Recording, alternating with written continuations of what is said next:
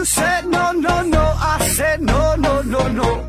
You say take me home. I said no, Perignon. You said no, no, no. I said no, no, no, no. No, no, no, no.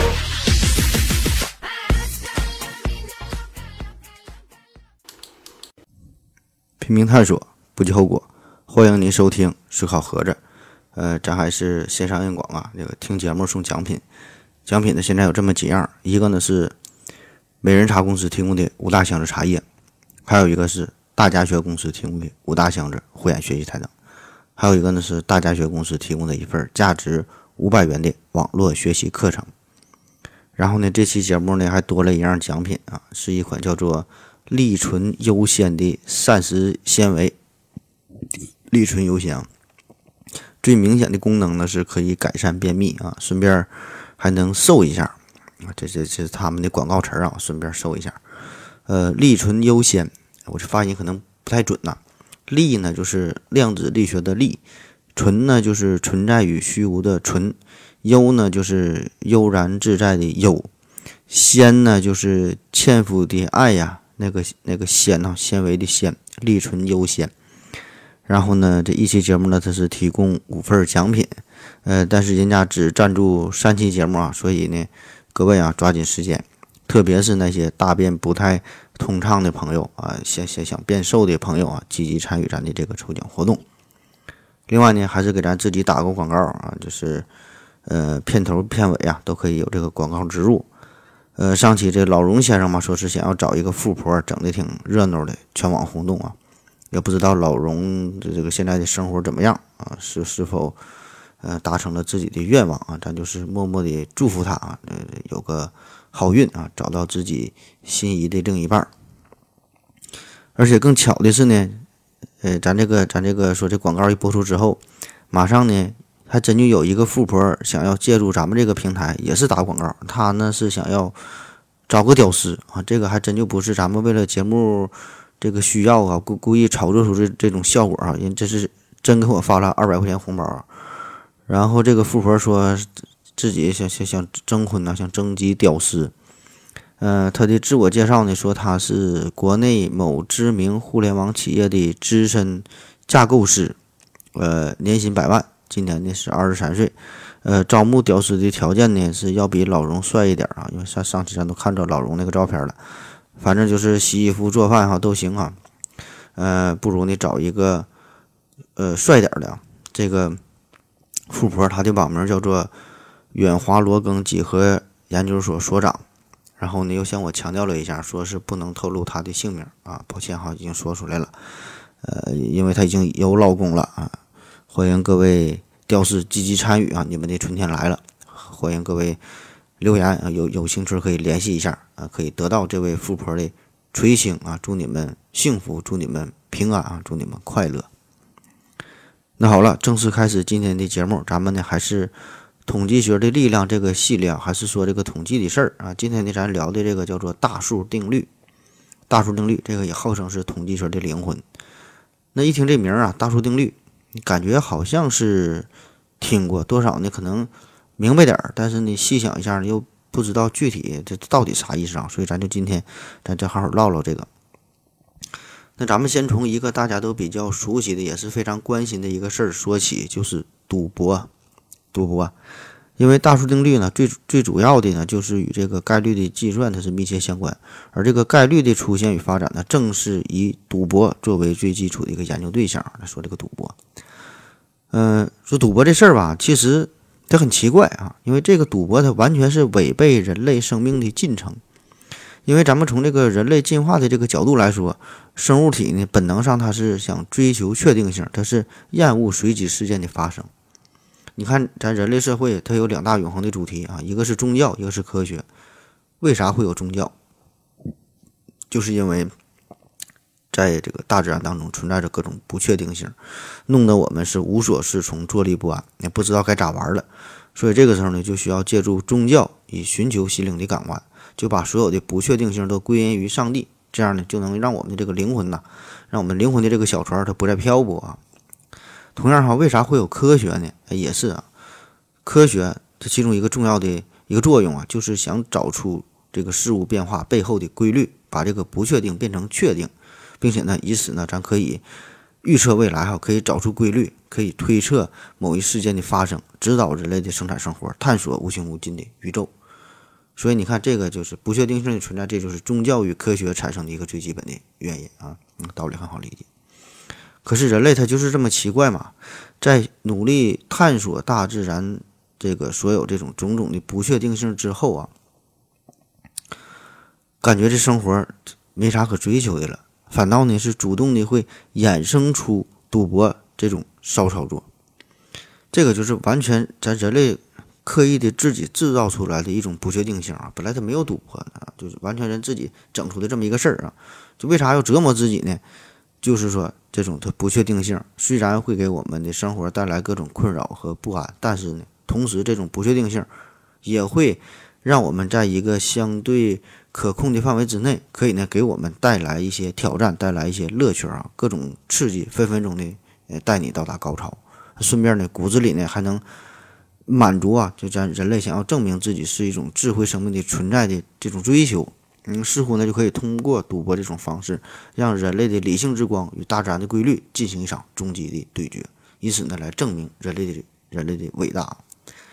当然了，也有更加世俗的另外一个非常重要的一个原因，就是想不劳而获，就是想一夜暴富啊。那么正是这些复杂的情节交织在一起，起码呢，早在几千年前，在两河流域就已经有了赌博的雏形。当然了，咱们今天的节目并不是聊这个赌博的历史，聊赌博的发展啊，咱就闲言少叙，直奔主题啊。这废话就已经不少了，聊了十多分钟了，还没说这个大数定律呢啊。你别着急，反正我说啥你也记不住啊，咱就瞎听。呃，说这个世界上有四大最有名的赌场啊，第一呢是在咱中国澳门啊，这这有很多朋友都去过澳门啊，最有名的这个葡京赌场，每天进出葡京赌场的这个顾客是平均得有三万多人次啊，那不论是顾客的人数还是说收入啊，澳门的这个葡京赌场都是居于世界所有赌场之首。第二个呢，就是拉斯维加斯啊，这是美国的。本来拉斯维加斯是这是在沙漠的里边，这地方非常荒凉。然后呢，因为就因为这个赌场这个事儿哈，就让它摇身一变成为了一个国际著名的一个景点。那第三个呢，这个叫大西洋城啊，这也是美国的一个一个一个赌城啊。啊，这些都不重要，咱重点说这个第四个啊，这个赌场在。摩纳哥，摩纳哥，呃，摩纳哥这是一个国家，这地方非常小啊，也就比这个梵蒂冈稍微大那么一点啊，叫摩纳哥。注意啊，不是摩洛哥啊，这这是两个地方。那么在摩纳哥这个地方呢，有一个特别有名的城市叫做蒙特卡罗啊，就是以呃赌博这个这个闻名的。那个梵蒂冈不是以宗教闻名于世吗？哎，摩纳哥啊，这这个蒙蒙呃蒙特卡罗就是以这个赌博出名的，敬请大家关注。那咱们今天要说的这个故事啊，就是从这个蒙特卡罗，哎，从这地方说起。可以说，对于任何一个赌场来说，一定呢都会有很多很多的传奇故事啊。也许呢，有一些人啊，在在在这个赌场里边是一夜暴富，成为了大神。呃，也有一些人呢，呃，就是瞬间的变成了倒这个贫困潦倒的这个倒霉蛋儿啊，钱都输没了。嗯，但是咱们要说的这个故事啊。并不是一位一位赌徒的他的个人的兴衰的变化，更重要的呢是由这个赌博带来更深入的思考。啊，如今蒙特卡罗方法就是以这个赌场命名的，这个呢已经是成为了概率学、统计学理论理论当中一个非常重要的词汇，一个非常核心的一个研究的课题啊。这个蒙特卡罗赌场呢是从一八六五年开张的，很快呢就吸引了大批大批的赌徒啊。这样呢，也让这个摩纳哥从一个穷乡僻壤的一个弹丸之地，一跃成为欧洲最富有的国家之一。那说这个一个主角啊，叫做约瑟夫·贾格尔，贾格尔啊，这是一个英国人。他呢，本来呢是一个棉花厂的一个工程师，平时呢就是喜欢摆弄一些机器啊，哎这些东西，他是呃主要是工程师嘛，研究这事儿。但是呢，他有一个业余爱好，就是赌博，最喜欢的呢就是轮盘赌这个游戏。轮盘赌，这游戏规则很简单。咱们看电影，电影的这个香港电影里边有赌博的电影，都都都看过。这个大大轮大转盘呐，圆盘上边写着零到三十六啊，一共是三十七个数字。然后你就猜啊，是是是哪个数？你猜对了，就按比例的把这个钱呐就返给你啊，你就赚了呗。比如说你压的十五，最后啊就转好几圈，最后这个小球停在这个十五上边，你压对了。那么如果你压一块钱啊，按比例就给你返你三十五块钱。所以这个游戏，呃，规则是非常简单，看起来呢也是非常的公平啊，全是凭运气。当然，这里边美式和欧式的轮盘赌这个还略有不同啊，这欧式是零到三十六嘛，是三十七个数，美式呢这里边还多了一个零零，就是双零啊，这样呢就是相当于三十八选一了。那么具体的玩玩法呢，也是不只是局限于说压一个确切的号码，可以压大小啊，压单双啊。压红黑呀，还有压这个压三数啊，还有什么角柱、线柱啊，很多玩法啊，反正咱咱也不懂。那说这个贾格尔这个人呢，当时呢他玩的就是这个三十八选一的轮盘游戏。那很明显啊，这个并不是一个完全公平的游戏，因为你赌徒你三十八选一，对吧？你你按理说蒙对了，应该给你三十八块钱才对，但实际上才给你三十五块钱，嗯，对吧？那奔理儿一分析，感觉自己是稍微。赔了这么一点儿，但是贾格尔呢，完全不在于这些事儿哈，因为作作为一名非常优秀的机械工程师，他考虑的会更加的深远。就是说，这个轮盘机器，它作为一个机械啊，这个只是一个呃理想的情况下啊，每个数字会开出的概率都是三十八分之一，但是实际情况当中，这个机器的运转它不可能做到完美的对称，任何一丁点儿的缺陷。都可以改变这个号码的随机性，就比如说哪个地方的磨损的过多一点儿，呃，有点高低不平，或者这个本身放置的它不是那那么平整，对吧？最终呢就会导致这个转盘的停止的这个这个数字啊，就会有一定的倾向性。所以哪哪个数字可能出现的就就会更多一些，对吧？你你这样的话找出这个规律，不就可以赢钱了吗？那就这样，在一八七三年，贾格尔带上他所有的积蓄，然后呢雇了六名助手。前往蒙特卡洛赌场，这个每个助手，这不六个助手吗？每个助手是把守一个这个轮盘的机器。白天呢，赌场一开门，哎，这六个助手就冲进赌场，开始胡乱的压牌，因为他们根本也不在乎输赢啊。他们的这个任务呢，就是记录下每次这个轮盘机器最后停止的时候，这个小球停在那个数字上。然后到晚上了，这个赌场一关门，把这些数据啊就给到这个贾格尔的手里，他就开始。综合分析这些数据的规律啊，看看哪个时候出现的呃更多一些呗。那经过了这么一周的尝试与总结，贾克就发现了，在这六台机器当中，其中五台呃确实都挺正常，没有什么倾向性。但是呢，真就有一台这个轮盘机器开出的数字并不是完全随机的分布，其中七八九、十七、十八、十九、二十二、二十八、二十九这九个数字开出的机会会更多。所以第二天，哎，贾格尔他就亲自前往赌场，那开始押宝在这些数字上。那结果也是可以预想得到哈，就短短的一天的时间，他就赚了七万块钱。然后呢，这种情况又是持续了好几天，他都是一直保持不败的记录。可是呢，好景不长啊，没过多久，他这个事儿就马上就引起了赌场管理人员的注意，嗯，就不让他再玩这个游戏了，他只好离场了。那贾格尔后来是带着巨款啊，就投资房地产啊，这就是后来的事儿了。那么这个呢是关于蒙特卡洛赌场的第一个神奇的事件。第二个事件呢是发生在一九一三年的八月十八号的晚上，这一天呢是礼拜一，呃，癸丑年农历七月十七啊，这个还是和这个轮盘赌有关。你看咱咱这个描述多么精确啊！说这个日期有零有整的，你就当真的听。我给你介绍一下当时的情况，当时这个轮盘赌是已经连续九局啊都是开出了黑色。咱刚才不介绍了吗？说这个零到三十六，呃，或者说有双零啊，这，这这到到三十六这么多数，那么这么多数，这么多的格，其中这个零是绿色的，其余的那些数呢，十八个是红色的，它那那十八个是黑色的啊，呃，并不是按照这个单双数去分配的。呃，但是也是这种，就是随机随机的、平均的区分成了红色和黑色啊。其实和这个单双数没啥本质的区别，对吧？就是为了看的这个热闹一些呗，就是设置了不同的玩法啊，是道理一样。那也是，你猜对了就按一比一的返还你这个钱，如果你猜错了你就输了呗。嗯，如果是零，就就球停在零，这绿色的嘛，这个也算你输。所以呢，理论上的这个庄家就占据了这么一丢丢的微弱的。优势啊，零就通吃啊，也就算人家赢。那么，让我们还原一下当时这个情况啊，说呀，注意啊，呃，这个时候呢是已经连续九次开出了是黑色，那么下一局是啥色呢？黑还是红呢？很多人就想了，对吧？你不可能一直的都是黑色呀，红色和机和黑色的这个机会应该是一样的，所以你你连续九次黑色，下一次它就应该是红色了呗，对吧？你不可能一直黑，所以很多人呢都加大了自己的砝码，都选这个选这个红色。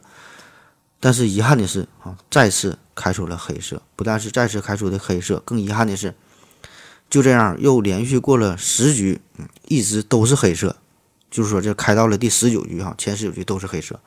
那么这个时候，全赌场的赌徒就都开始关注这个轮盘赌的游戏了，大伙儿都围观着看着，因为连续十九局黑色，这太神奇了，从来没见过。那这回按理说，下回真应该是开出红色了吧，对吧？也不知道按的什么理，反正大伙都觉得应该是红色了，不能总这么黑。然后呢，手中还剩点钱这些人呢，开始不断的加注啊，使劲压这个红色。神奇而诡异的就是。这种情况又持续了十局，就是一直开到第二十九局之前，就是这些一直全都是黑色，没有红色。那么这个概率啊，就算起来呢，理论上的这个是已经是呃超过了一亿分之一啊，可能就非常非常小了。所以呢，正是这种情况，也是让这些赌徒几乎是全都倾家荡产。可是咱说啊，现在连续开出了二十九局黑色之后，下一局会是什么颜色呢？那有人觉得这不可能总是黑了，对吧？这回这这回应该红了吧，对吧？一直这么想。有人就觉得这时候这个机器是不是有啥毛病啊？一直是黑色。你你你之前这么多都黑色，那下回可能它还是黑色，那机器不太好啊。其实呢，这个和之前贾格尔遇到的这个情况，呃，完全不一样。因为这个时候。这个赌场已经意识到这个问题了，就是经常会对赌场的所有的机器进行常规的检修，就是为了防止机器本身会有一些问题，造成这种规律的，呃，这个种这种不平衡啊。所以说，这个机器是没有任何毛病的，唯一的原因就是点子的问题啊。就是在这个连续二十九次的黑色之后，下一次到底是什么色儿？这理论上红与黑的概率啊，仍然都是百分之五十。可是呢，正是这个蒙特卡洛赌场这几个这个非常惊奇的一幕，也就成为了赌徒谬误的一个标志性的事件。所以这个赌徒谬误啊，所以这些赌徒就让他们意识到了这个大数定律啊，就成为了自己的一门必修课啊。这个就像是股民研究 K 线，呃呃，彩民研究沙号一样啊。虽然大伙儿都不知道自己在研究啥，反正反正天天就喜欢研究这个事儿。好了，咱先休息一会儿。我要跟正南去尿尿，你要不要一起去啊？我也要去。哎，风姐，我要跟正南、阿呆一起去尿尿，你要不要一起去啊？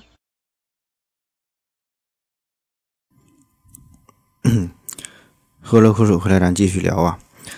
嗯，我想啊，在咱们所有的这些听友当中，保证呢有一些人是去过赌场的啊，比如说在前面提到的十大赌场，还有其他一些国家这个赌博也是合法化的。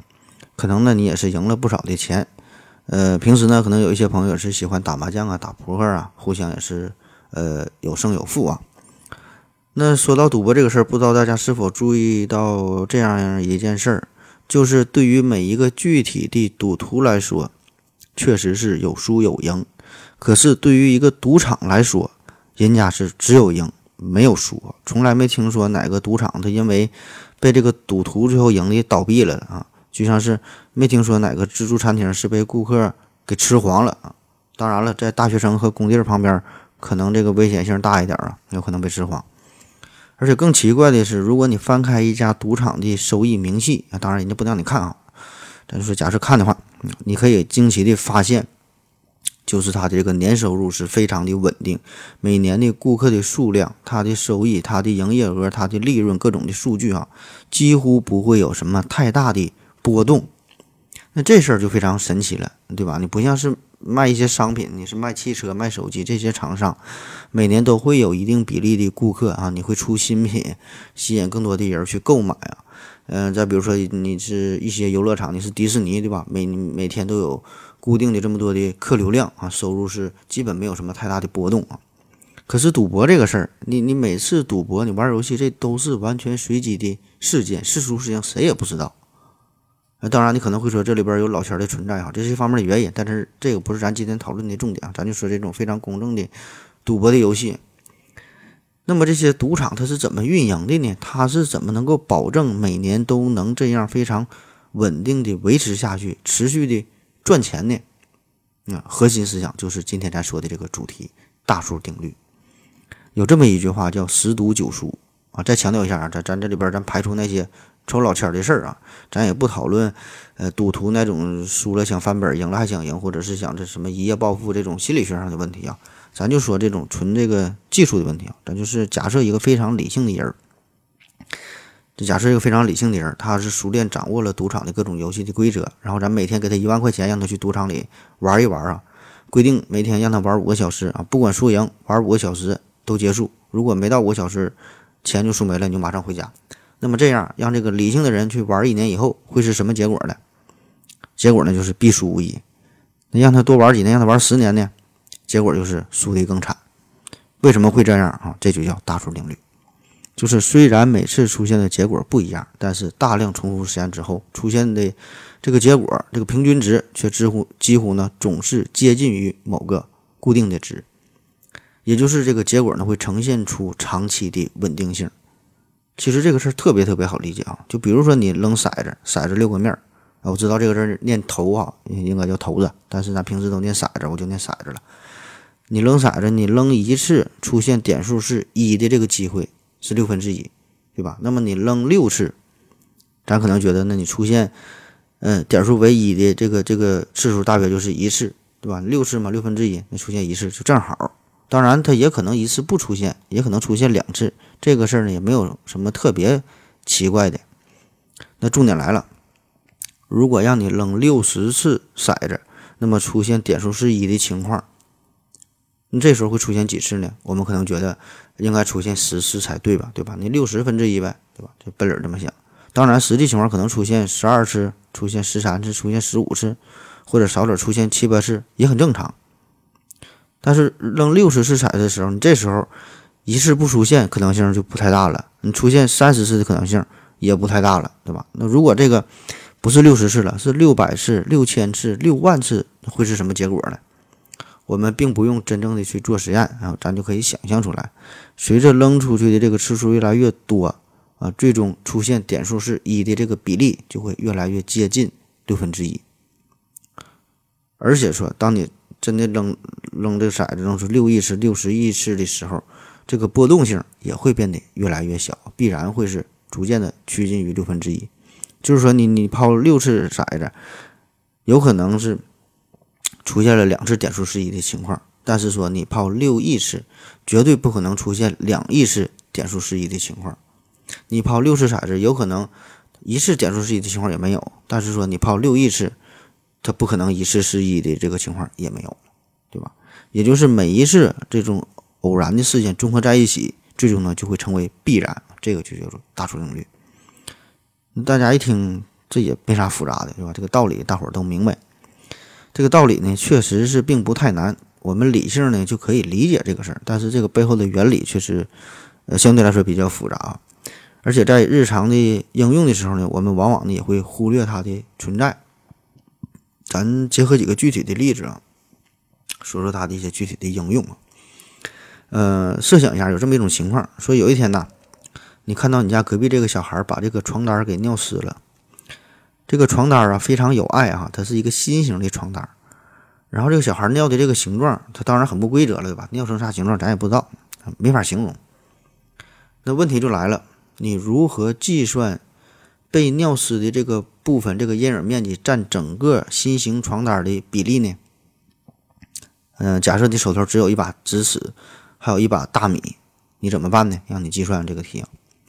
当然，很严谨的办法呢，就是利用什么微积分呐，什么各种函数啊，什么图形啊，什么什么高级的计算了。那这里边呢，其实有一种相对来说比较简单的一种近似的求解的办法，根本都不用知识啊，就一把大米就够了。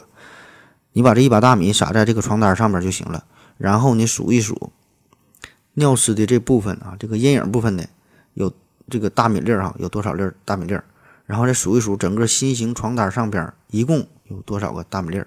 啊，这个这两个比例一比，嗯就近似的可以得出尿湿的这个部分占据整个床单的比例了。这个呢，其实也是大数定律的思想。而且当你撒下的大米粒这个数量越来越多的时候，这个比例就越来越接近真实的比例。当然，你可能觉得这种办法的有点笨啊，笨是有点笨，但是呢，它能解决问题，能解决问题的办法就是好办法。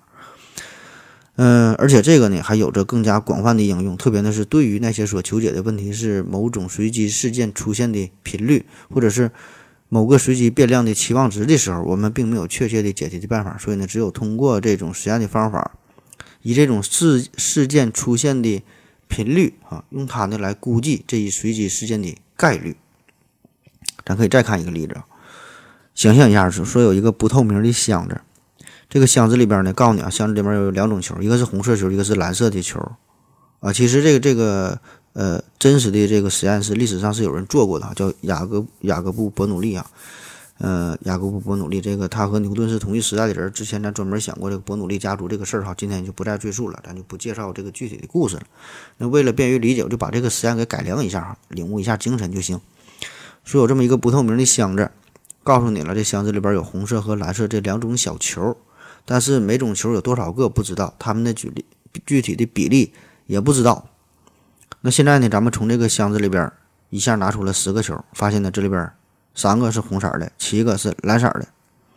那问这里边的红色球和蓝色球比例是多少呢？那很自然，我们就可以推测，对吧？这个黑箱子里红球蓝球的比例应该是三比七。那么怎么能更加准确点呢？我们就拿出更多的球呗，拿出一百个球、一千个球、一万个球，无穷无尽的球，拿的越多越好。那当你拿出一万个球之后，你就发现红色的球大约呢啊，你数一下是三千零一十二个，蓝色的球是六千九百八十八个。那这时候你就更加坚定的相信哈，这个比例应该是三比七啊，因为你你拿一百个球的时候，那个红色球是三十一个，呃，蓝色球呢是六十九个，所以都非常接近这个比例。那么这个时候你就可以推算出里边这个红蓝球的比例了。虽然啊，这个时候你并不知道这个箱子当中。他们真正的分布的状态是啥啊？也许说，它就可能这里边整个箱子里就有三千零一十二个红球，里边有一亿多个蓝色的球，你恰好把里边红色球都都拿出来了，对吧？理论上是有这种可能性，但是这种可能性太小了。这个呢，就是一个大数定律的一个实际的一个应用啊，起码呢，这个可以当做是一个思想实验了。那用这个雅各布伯努利的话来说呢，就是如果我们取出越来越多的小球，最终我们会得到接受必然的可能性。我们可以像先知一样，对任何不确定的数量进行科学的预测，也就是根据已知的频率推测未知事件的概率。那在一九呃，在一七一三年，雅各布·伯努利呢，就是严格的证明了大数定律。这个呢，也是概率上第一个极限定理啊。当这个样本量趋于无穷无尽的时候，趋于无穷大的时候，那么随随机事件的概率呢，就将趋近于一个稳定值。啊，再比如说啊，再说个现实例子，说，比如说有这么一个保险公司，这个保险公司他想入驻一个全新的城市，因为这个城市吧刚刚兴起，呃，这个汽车呢刚刚兴起，数量呢并不是特别多，所以呢也没有什么参考的数据，之前也没有其他的保险公司入驻这个城市。那么这家保险公司到底应该怎么制定它的这个收费的标准，这个赔付的标准呢？怎么办呢？啊，其实很简单，只要参考其他城市的数据就 OK 了啊。虽然对于每一个具体的驾驶员来说，他发生交通事故，这完全是一个随机的事件，你也不知道他买的这个车多少钱，对吧？他开车的频率也不知道，驾驶的技术也不知道啊，发不发生交通事故也不知道，这些完全都是未知的，都是随机的事件，根本也没有办法去预测。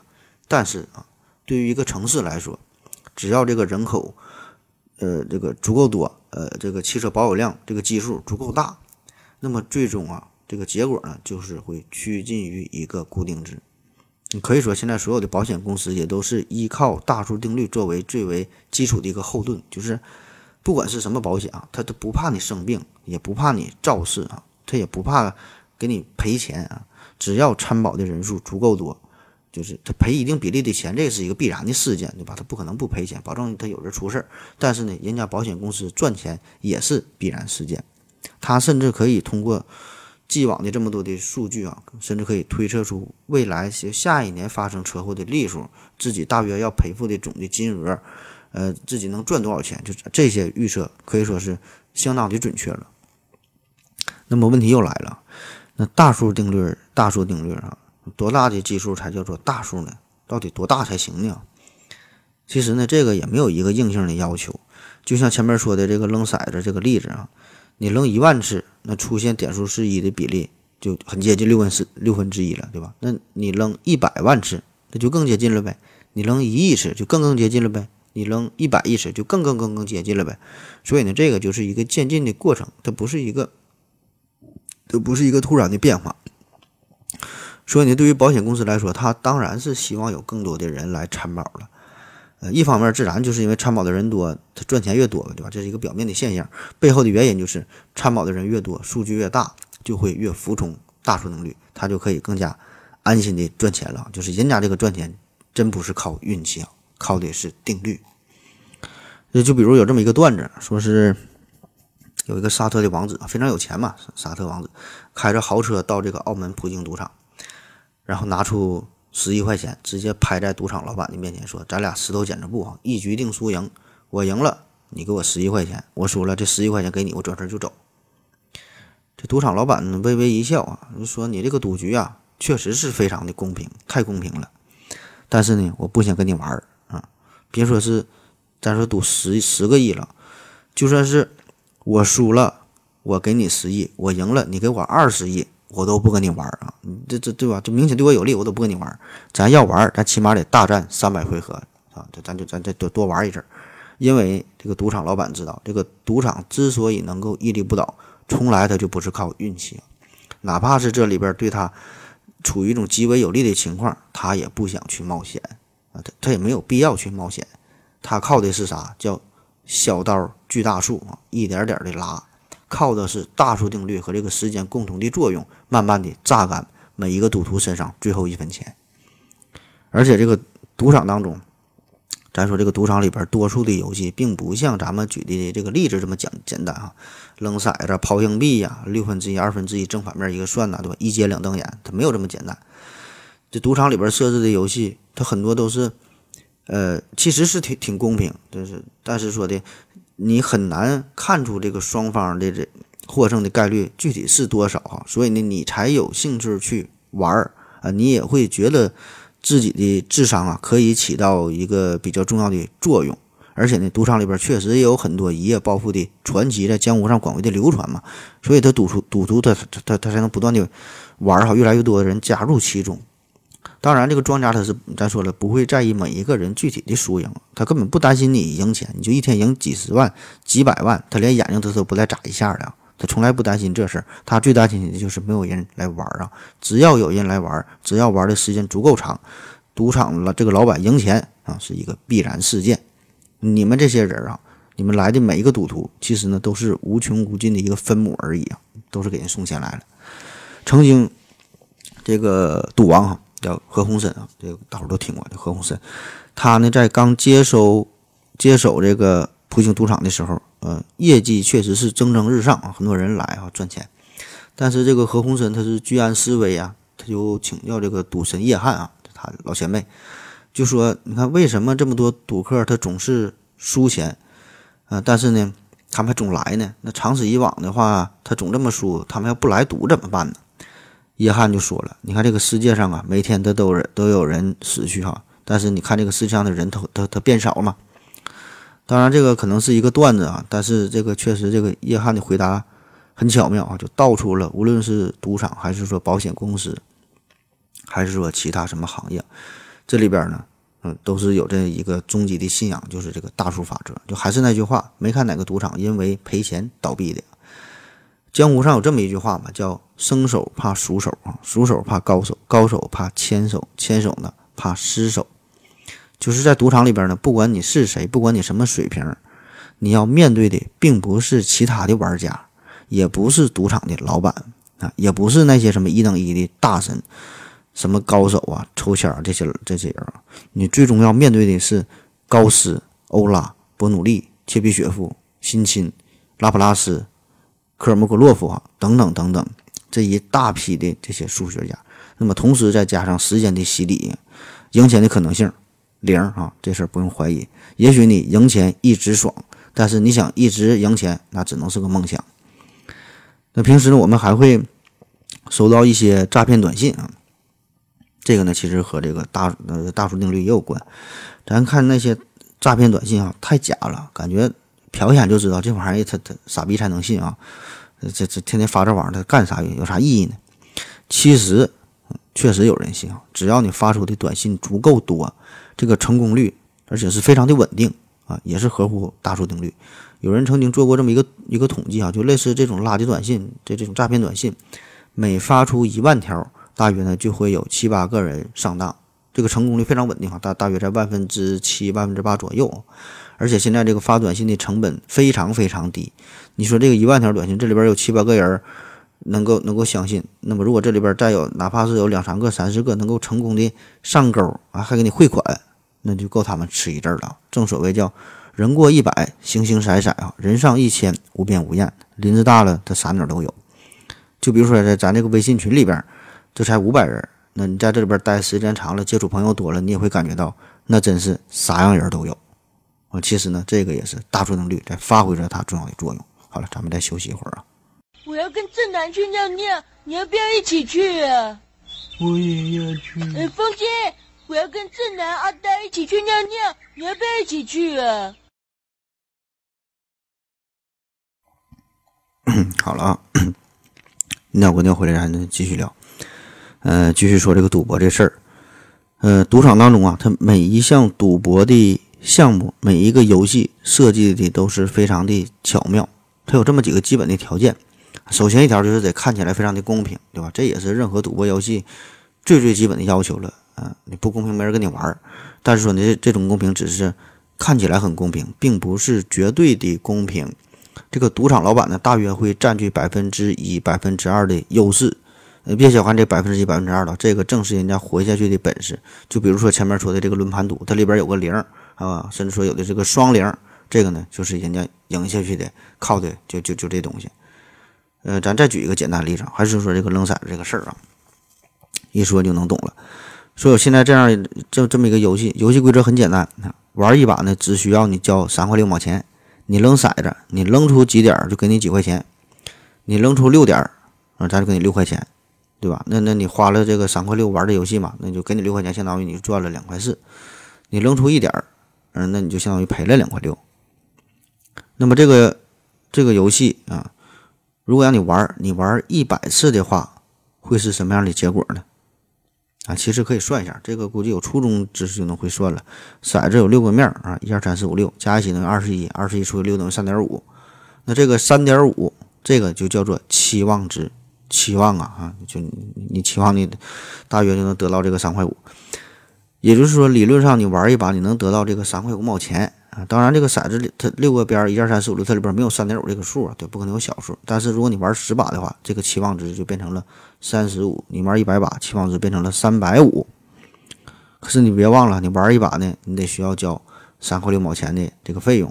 那么你玩一百把啊，你赚了三百五，花了三百六，嗯，你就赔了十块钱儿。你玩的越多，赔的越多，而且赔的越稳定啊，保证赔。那么这个问题理解了，赌场上其他所有所有的游戏的规则，你也就理解了。所以这个赌场老板，并不是期待你说让你抛出点数是一的这个情况，他也不害怕，也不担心你连续三次都扔出了点数是六的情况，因为这些赢钱输钱，这些都是一个短暂的这个情况啊，代表不了什么。因为他知道，在大量的游戏之后，每个数字的波动都会。逐渐的固定在一个数值上，所以啊，可以说这个老板啊，赌场老板他赚的就是每局这么一毛钱的这个辛苦钱儿哈，就是这个三块六减三块五，他赚的就是这个辛苦钱儿，一局一毛钱啊。只要玩的人数多，只要玩的次数足够多，一局一毛钱，这个呢就是他稳定的收入，他就他就够用了。那这个道理说起来很简单，可是呢，不管是谁啊，就是。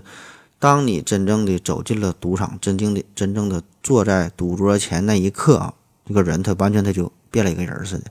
他不管之前设计的多么完美呀，又是什么统计，又是什么分析的，呃，坐在牌桌之上，马上就会失去了理智，变得不再冷静。为啥会出现这种情况？嗯，一方面是人的本身的这个心理的作用啊，另一方面呢，这就是有一些人看似啊，好像是掌握了大数定律。其实呢，掌握的一知半解，他还不如不掌握哈，一搁那会儿瞎瞎分析瞎整。这个大数定律研究的是啥？咱再给你详细说一下。这个它研究的是概率和频率的关系。大数定律说，就是当这个实验的次数足够多的时候，事件出现的频率无限的接近于该事件发生的概率。概率和频率这两个词儿，咱平时呃经常说啊，好像是当成一个意思。还有什么几率呀、比率呀、比例呀、机会呀、可能性啊，呃，感觉都是一个意思啊。其实这个概率和频率这个完全是两回事儿啊！你今天能把这俩词儿整明白啊？这个这期节目就算你没白听啊。概率说的是啥呢？概率说的是随机事件发生可能性大小的一个度量，这叫概率啊。比如说明天下雨的概率多大？频率说的是啥呢？频率说的是在多次重复实验当中。事件发生的次数占总次数的比比例啊，比如说啊，过去的十天有三天下雨，那咱们就说这个降雨的频率呢占了百分之三十，这叫频率。可是呢，咱们总是先天的，就是把这个概率和这个频率这两个概念呢，默认的等价起来啊。虽然他们确实在很多情况之下吧，在数值上它也往往确实都是相等的，但是说是。如果呢不是咱之前说的那帮大神呐，嗯，帮咱们给出了一个严格的数学上的证明，咱们还真就没有足够的理论依据啊。而且呢，也恰恰是因为对于概率和频率的这种模糊的理解，使得赌徒们经常是信心满满，然后呢输的是一塌糊涂。这个赌徒谬谬误，它的来源呢，就是因为把这个前后独立事件的这个随机事件呢，当成是有关联的事件而产生的。并且呢，应用大数定律这种思想一顿瞎他妈的分析啊，瞎推断啊，最后得出一个完全错误的结论。呃，这这里边再稍微介绍一个非常重要的概念，咱说这个呃独立事件哈，啥叫独立事件？就是这两个事儿啊，它没有什么联系。你比如说，你中午吃不吃麻辣烫？你吃麻辣烫放多少的麻油，放多少的辣椒，跟我是否更新节目这俩事儿它没有一毛钱关系。独立事件，各是各的事儿。就你扔骰子，你这次扔正面扔反面，和下次出现正面反面，它没有啥关系。隔壁老王的媳妇，她连生了三个男孩，第四胎是男是女，跟前三个这个孩子的性别也没有关系。这就是都是都是独立事件。当然，这个咱是从从纯数学的角度来分析这个事儿啊，这这不考虑什么生物学、遗传学的事儿啊，可能。如果从这个生物学角度来说，可能人家的这个隔壁老王他这个 Y 基因比较强大哈，就就就传下去，人家就就生男孩儿，或者说人家这个老王的媳妇儿体内有什么激素水平的异常，可能呢生男生女有一定的倾向性，这个是另外一个维度的事儿，不是咱讨论讨论的重点啊。那再举一个关于独立事件一个经典的例子，说有这么一个人，他第一次坐飞机非常紧张啊，经常听说这个飞机上有恐怖分子，呃，炸飞机撞大楼这个事儿。然后呢，为了安全起见，他自己呢就带了一个炸弹上飞机然后这事儿很快就被就被发现了。然后警察就问呢：“你为什么要带炸弹呢？”这人就说了：“你看啊，咱分析啊，假设说这个飞机上啊，这个旅客带炸弹带一个炸弹的概率，这个几率啊是万分之一。那么同时两个人啊，在一个飞机上两个人都带炸弹的这个这个几率就是一万乘一万呗，那不就是一亿分之一了吗？”那你看，现在我自己带上炸弹了吧，对吧？那么我确保我还不会引爆这颗炸弹。那么这样呢，飞机上有可能出现被引爆的炸弹的这个概率，不就是一万乘一万吗？这不就是变成亿分之一了吗？这这我不就更加安全了吗？那你看这个呢，就是因为他没整明白这个独立事件这个事儿啊。因为你自己带不带炸弹和别人带不带炸炸弹，这是完全独立的事件，你影响不到别人哈。所以呢，这种思想呢，其实也可以看作是一种这个这个赌徒谬误啊。那咱还是说这个赌博这个事儿，嗯，就说当你连续抛出十次正面之后，那这个时候很多赌徒就会觉得啊，根据大数定律分析，正面和背面的这个呃几率，它应该是各占百分之五十嘛，对吧？你都连续十次正面了，下一次应该是背面了吧，对吧？起码背面的机会应该更大一些啊，一波方都压这个背面。其实这个硬币它它并没有记忆。每一次扔出去，这都是一个独立的随机事件啊，不会受到之前事件的影响啊，跟前面这个关这个事儿一毛钱关系也没有啊。就算是最终的结果真是连续抛出十十个正面以后，下次真是出现了背面，也说明不了任何问题啊，这就是一个凑巧啊，就就就巧合呗啊，正面这都是随机的，并不是大数定律说因为这个大数定律它就起作用了。那么问题来了啊，更深刻的一个原因啊，就是说究竟是什么力量啊？究竟哪来的这个无形的手啊？它抚平了这个数据的波动呢？那假如说说这个硬币它没有记忆，那到底是谁的记忆、谁的意志、谁的力量负责让这个波动的曲线逐渐的变成了直线，正负的这个机会都是变成了这个二分之一？你看，也就是说，连续出现了十次正面了，那如果不出现背面，不多出现几次背面的话，你怎么平衡这个效果呢？对吧？那出现正面，这不多了吗？注意听好了啊，今天的另外一个重点就来了。为了平衡这连续十次这个正面的情况啊，这不感觉是多出来十次正面吗？最终的结果并不是靠出现更多的背面去平衡的，而是依靠更多次的数据，靠接下来的数据把这个十次连续正面的这个数据给稀释掉了。再举个现实的例子，比如说啊。咱不说抛出连续抛出十次正面了吗？咱这事咱先不管啊，就放也不管。咱说在接下来的这个一万次扔骰子的过程当中，正面啊一统计出现了五千零一十二次，背面出现了四千九百八十八次啊。那么这个时候，即使你再加上前面的连续十次的正面，也就是说这个正面一加上五千零一十二加上十不五千零二十二了吗？背面呢是四千九百八十八次，你这个比例仍然大约是一比一。啊，这只是说抛一万次的情况。如果你抛一亿次呢？你抛一百亿次呢？所以这个时候，你前面连续开出的十次正面就显得微不足道了。这个赌徒的心理呢，他总是觉得要有一种反向的作用力来调节一下啊，就像是说你这个一滴强酸怎么办？其实呢，咱并不需要一滴强碱把它给中和掉。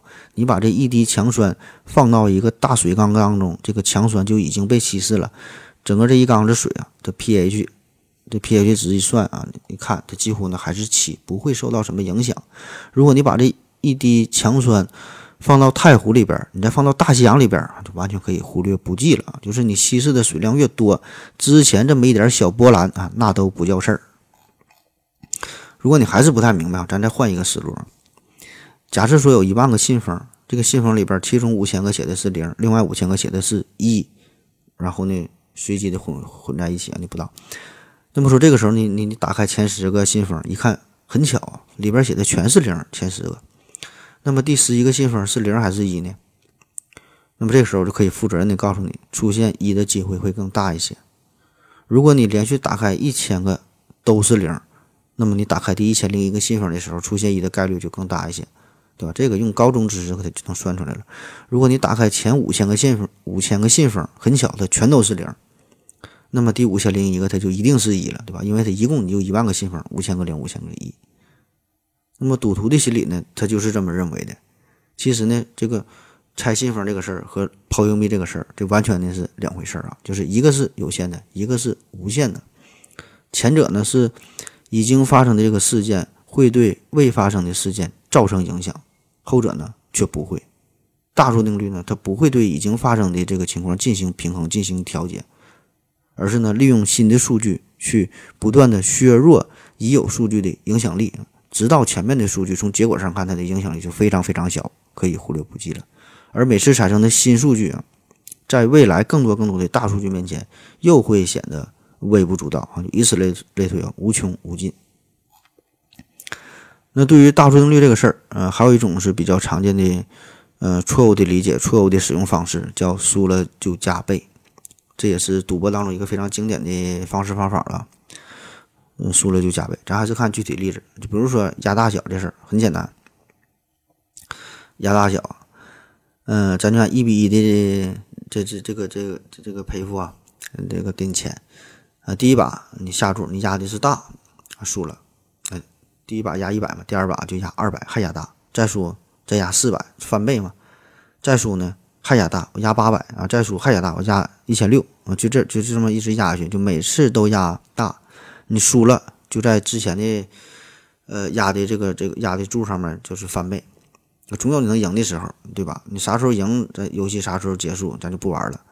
这个你可以自己计算一下，确实啊，这样确实能赢，不但能够把之前所有你压的这个亏损的钱能赚回来啊，而且呢，最后你还会获得一个收益，这个收益的钱就是你第一把压的这个一百块钱。那么理论上咱可以知道，你不可能连续都出小，对吧？这这这种几率太小太小了，保证它会出现大的啊，也许是十把，也许是二十把的。当然，这种都是比较点儿背的情况，可能说三把五把它就会出现大了，就差不多了。那由此看来，这个加倍赌注啊，输了就加倍这种方法，确实是一个非常好用的能赢钱的策略。但是啊，理想很丰满，现实却很骨感。这个这个输了就加倍，这个必胜法则，其实早在十八世纪的时候就流行过，这都是别人玩剩下的东西了。呃，看起来很好，但是没有什么鸟用。为啥这种方法不灵？就是因为输了就加倍这个方法，看上去是确实是稳赚，但是呢，随着你下注的次数越来越多，风险也会猛增，就越赌到后面，嗯。加倍之后，这个钱呐，赌的这个钱太多了，可能达到几千万啊，上亿啊。投嗯，往下投注的这个钱，它是按指数增长的，而最终赢回来的这个钱，只有你最初的赌本的这个收益。就咱之前举的例子，你第一把压多少钱，最后你赢的那个就是多少钱，这是固定的。第一把压一百，最终呢你就能赚一百。但是这个时候你要冒的风险，可能是需要压上几百万、几千万的钱了啊。你可你可以算一下，这个也不难。所以，这种高额的付出加上巨大的风险，与这个最后的收益是完全不成比例的。你想想，你这几百万、几千万的钱，最后为了赢这一百块钱，你有这钱不如放支付宝里边呢，一天一天利息都比这多。你这事儿放赌场里边传出去，它也丢人呢，对吧？所以，这种以指数增长形式的这种赌金，最终呢会导致每个赌徒他他都会破产，对吧？因为他的资产是有限的，他的时间是有限的啊，不可能这么赌下去。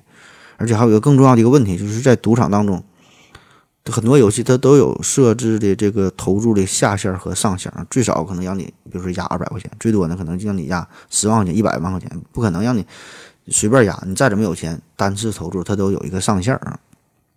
而且在这个多次的呃游戏当中，庄家呢还要抽一定的水啊，百分之一、百分之二左右嘛，对吧？所以，所以你玩到最后，他一定是越玩越穷，一定是他得输光。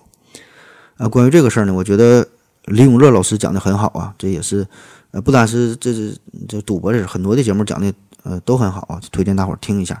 特别是关于赌博这个事儿啊，呃，大伙儿上网搜一下李永乐老师赌博就行了。李永乐老师赌博啊，你网络上一搜有很多他的这个视频。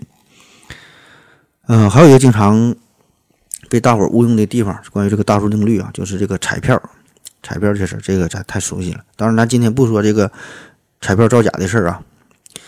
呃，咱就说正经这个买彩票啊，看到很多彩民呐，天天都搁这块瞎分析啊，说的头头是道，然后自以为看的很明白啊。现在这个彩民这个素质相当高了啊，又是方差分析呀，呃，回归曲线呐，什么均值定理呀，啊，区间估计呀，当然还有今今天说的这个大数定律啊，这这都，呃，基本这个随便去个学校都能当这个高等数学的教授了啊，很牛逼。特别现在这个网络很流行嘛，还有这个大数据这事儿整的很火爆啊。呃，分析你个人财务啊，呃，出行的习惯呐，呃，社交啊，购买啊，这等等啊，就是几乎可以说是大数据它无处无处不在，把这一个人啊给你分析的明明白白的，比你自己都了解你自己。所以很多人这个老彩民呢，就就就开始用这个大数定律来研究彩票啊，比如说呢。这期开这个数，下期不能再开了，或者说下期开的几率它很小，呃，连续十期都没有十五这个数了，那下期出现十五的机会就应该很大。再比如说前三期它都是偶数号码结尾的，这期应该是奇数号了。还有算什么数字的呃奇偶的占比呀，呃每期中奖号码的平均数啊，等等等等啊，这这反正各种算呐，能算出花来。那从这个统计学的角度来说。开奖号码这个次数，开奖次数足够多的话，那我们回顾性的分析这些数据啊，呃，确实每个数字它出现的频率，它应该是相同的啊，奇偶的分布也应该是均匀的啊，包括前面说的这个平均值啊，也确实会趋近于一个固定的值啊，这个事儿没没问题啊，这个不用怀疑。但是说坑就坑在大数定律说的这个足够多这三个字上，而且它的利用的这个方式方法它也不对啊。就像说这个永远有多远啊？永远很远很远啊！大数定律这个数得多大啊？老大老大了。那别说你是一个人的购买能力，就是从有彩票那天起，你到现在把这个数据整理在一起，也不能帮助你预测下一期的中奖号码。而且咱说啊，这个大数定律的使用嘛，跟这个跟你理解的可能还不太一样啊。下期数字这完全是一个随机数，到底开出是啥？除了这个福利彩票的中心的领导，谁也不知道下期会开出的是啥。那么对于这种误解呢，也有一种专门的说法，叫做小数定律啊。小数定律，嗯，这个我觉得算不上一个非常严谨的数严谨的定律啊，更多的呢可能会涉及到一些心理学层面的问题。就是说，在这个样本数量非常小的时候，什么极端的结果都会出现。就你扔三次骰子啊，可能三次都是一。对吧？这就是样本数量很小、极端的情况。但是说人们在判断不确定性这个发生的这个概率的时候呢，往往就会滥用个别的这个典型的事件，以偏概全啊。这就是一种心理认知上的一种一一种一种偏差。嗯，就是比如说啊，再举个具体例子，说在世界杯历史上有很多的魔咒，很多的魔咒啊。关心足球的朋友。可能多少都了解啊，比如说神秘的三四名定律啊，亚洲与呃冠军与亚洲队同组定律，还有这个荷兰试金石定律啊，还有巴西的礼物定律啊，很多很多。咱就拿这个巴西队礼物这个事儿举例子，呃，巴西队的礼物这啥意思啊？只要说巴西队这届夺冠了，巴西队夺冠了，那么下一届的冠军呢，就是呃主办比赛的东道主啊，或者是。巴西队再次夺冠，啊，这事儿很灵啊。比如说，一九六二年，这是巴西队夺冠，那四年之后，哎，英格兰就主场夺冠。那一九七零年，巴西队夺冠，哎，一九七四年，东道主西德夺冠，呃，九四年是巴西夺冠，下一届东道主，哎，就法国在本土就夺冠了。你看这个定律看起来啊，很很有意思啊，很灵。那这事儿呢，一直是持续到了二零零六年的时候，这个魔咒被打破了啊。这一年的冠军，呃，并不是东道主东道主德国队啊，也不是这个这个巴西自己。那打破这个规律的人哈，这这咱都是耳熟能详，非常熟悉了，就是银狐里皮呀，是他率领的意大利队夺冠了。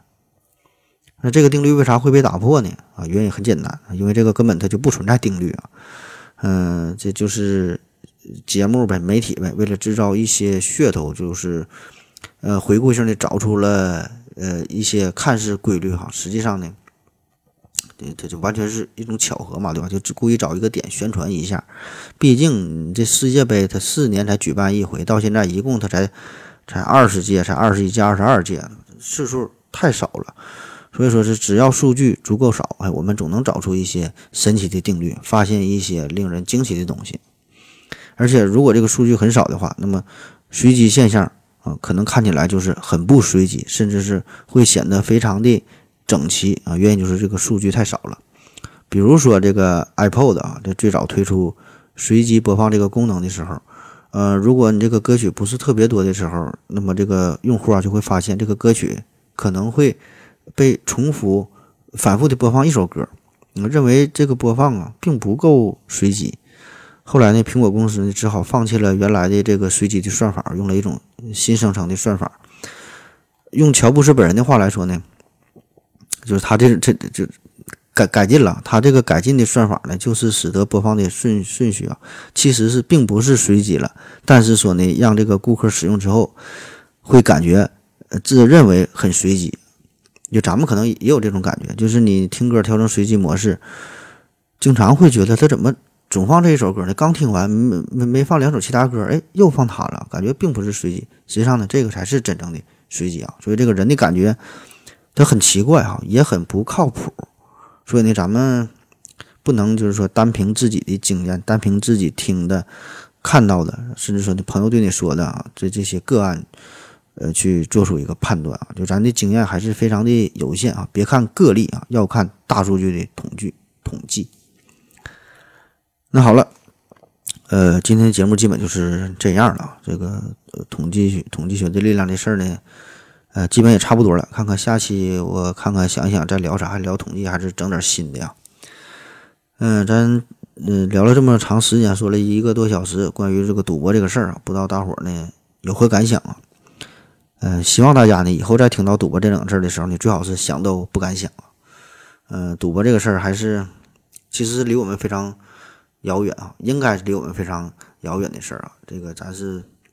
最好还是不要接触它。啊，如果你是只是到了澳门呐，去拉斯维加斯这地方旅游啊，偶尔体验一下，呃，几百上千块钱，你要自己能承受啊，还可以啊。或者是你和几个三五好友，对吧？叫小赌怡情，这事儿你也无可厚非啊，玩一玩。但是说这事儿呢，就怕成瘾呐，就怕你带有目的性，就怕你就想赢啊，就想靠它如何如何一夜暴富啊，最后你无法自拔。因为赌博这个事儿，从来它都不是。拼的是运气，或者说运气只占其中非常非常非常小的一部分。所有的赌博啊，咱就说今天咱就不提抽老千的事儿啊。所有的赌博其实，呃，基本应该是都有抽老千啊。但是咱们真不说这个事儿，咱说非常公平的赌博来说，也只有第一把啊是运气的成分啊，然后大注定律它就开始工作了。呃，可能咱们对于这万有引力定律啊，可能呢多少了解点儿，对它呢也不会。抱有丝毫的怀疑，对吧？因为你知道这个这个苹果呀，一定会落地，它不可能往天上飞啊，熟了就落地了。但是对于大数定律啊，却很难真正的去理解，也也也也不愿意去相信，起码不是说的打骨子里真正的去相信，总觉得自己是幸运儿，总觉得自己技术好，总觉得通通过赌博哈，可以实现这个自己人生人生的理想啊，实现自我的价值。你就看看这个大数定律啊，英语叫。它它这翻译叫啥？英语叫 law of large numbers，law 啊，law 就是法律那个词，of large 大呀，number 数啊，law 啊，这是这是这是整个宇宙的法律啊。所以这个大数定律它并不是一种经验的总结，它并不是那种经验规律啊，不像前面说的那个本福特定律和这个奇夫定律啊，呃，更多的是一种经验性的总结而已。这个大数定律是更加严谨的。而且呢，是在一些附加条件之上，经过了严格证明的东西，所以这个才才才叫定律啊。嗯，所以大家呢，千万不要沉迷于这个赌博的这类东西啊，包括一些其他博彩类的游戏吧，包括说这个彩票啊，就算是没有造假，彩票这个事儿，嗯，你就别指着挣钱了，你要是叫福利彩票吧，对吧？你你你想这个送福利啊？你你想把自己的钱拿来献爱心啊，可以去玩，三块五块十块八块都行啊，但是千万不要沉迷其中，不要想到自自己依靠这个一夜暴富啊。嗯，赌博这事儿，第一你没有脑子，第二你没有技术，第三你没有资本，第四你没有运气，啊，第五你也改变不了大数定律，而且呢，很多时候可能还会触犯法律啊。祝各位好运吧，感谢大家收听，谢谢大家，再见。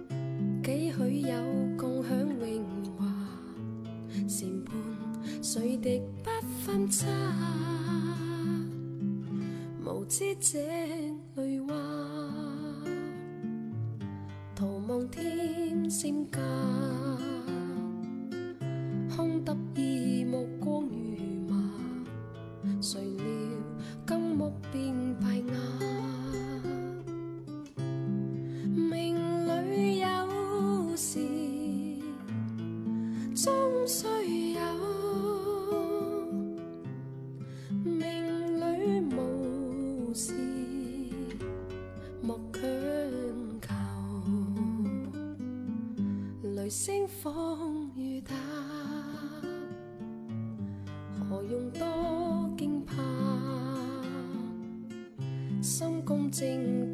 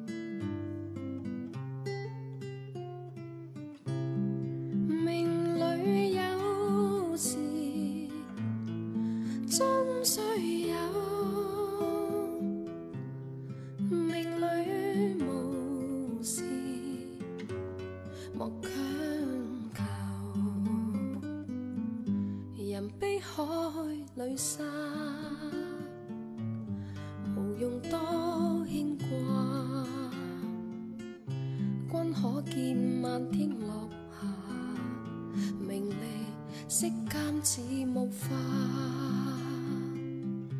君可见漫天。